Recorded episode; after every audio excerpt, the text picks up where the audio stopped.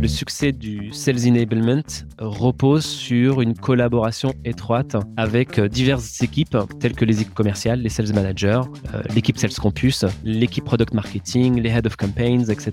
Et donc la cohérence des messages à tous les niveaux de la vente est cruciale. Bonjour à tous et bienvenue dans Masters of Comms, le podcast de la communication d'entreprise par ceux qui la transforment. Pendant une vingtaine de minutes, un expert va partager avec nous son expérience dans son domaine. Et aujourd'hui, nous allons parler de Sales Enablement et de Social Selling.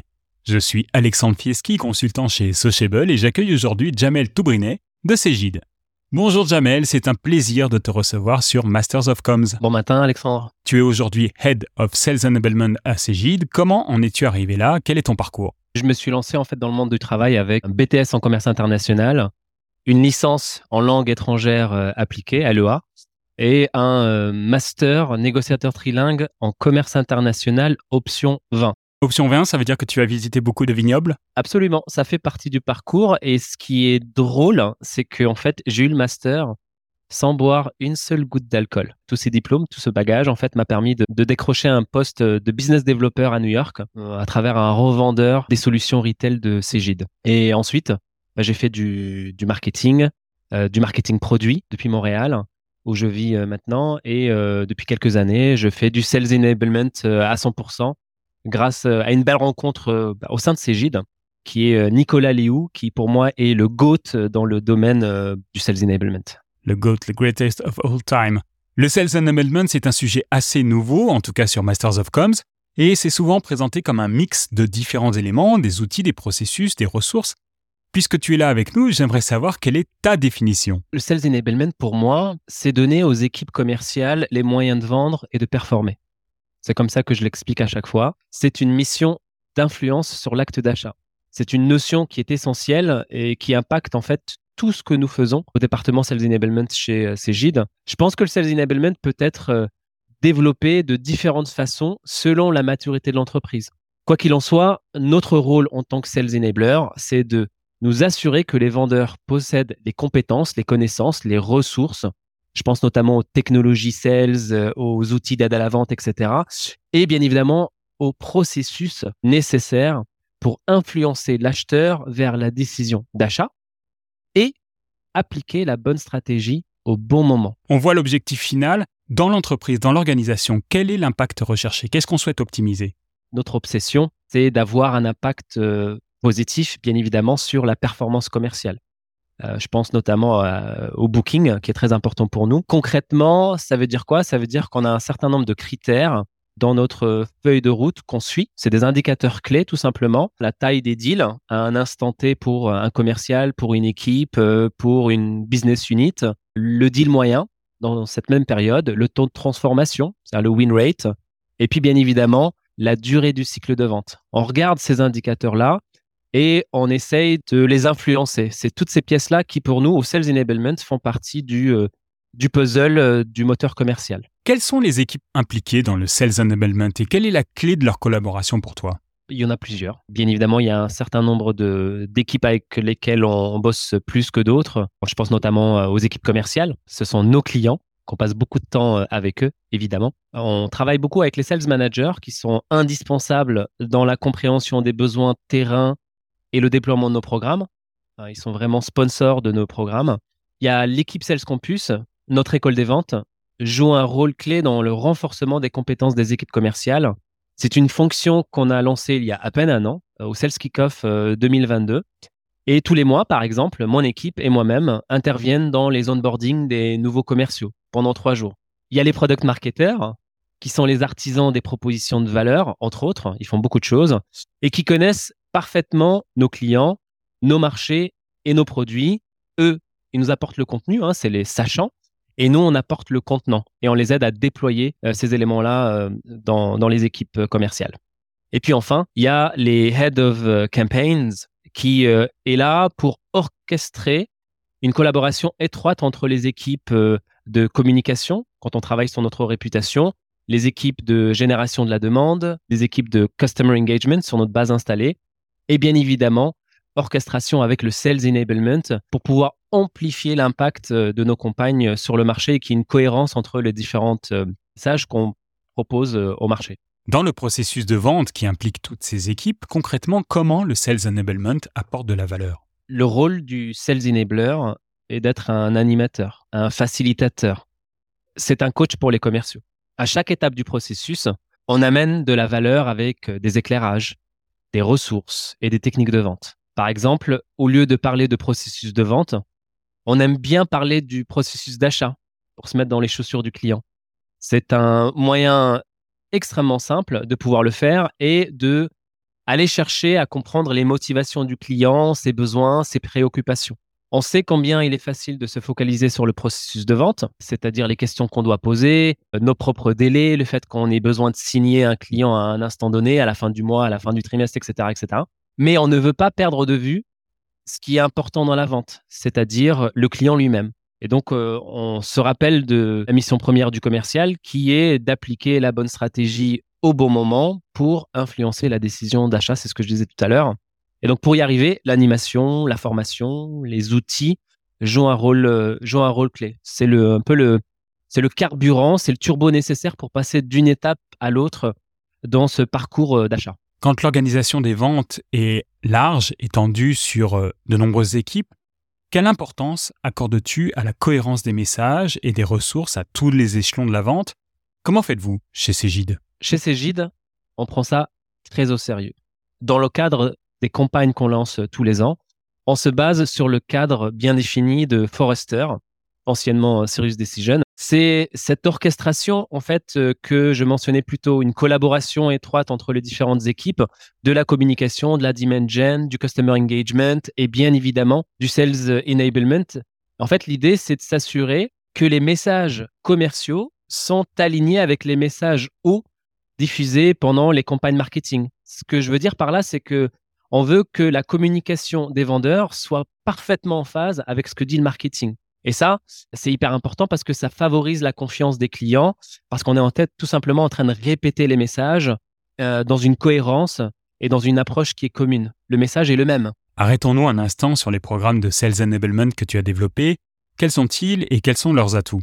J'ai plusieurs programmes en tête, pas forcément dans l'ordre. Il y a le Sales Onboarding tous les mois avec un plan d'accompagnement de 90 jours pour nous assurer que les commerciaux intègrent bien tous les éléments qu'on leur présente. C'est un moment essentiel pour nous de pouvoir créer une relation avec les commerciaux et de pouvoir les suivre euh, tout au long et de faire en sorte qu'ils soient impactants et qu'ils puissent monter en puissance le plus rapidement possible. Il y a le social listening, c'est-à-dire euh, leur donner les moyens de pouvoir euh, se nourrir de ce qui se passe sur le marché, sur les tendances, etc.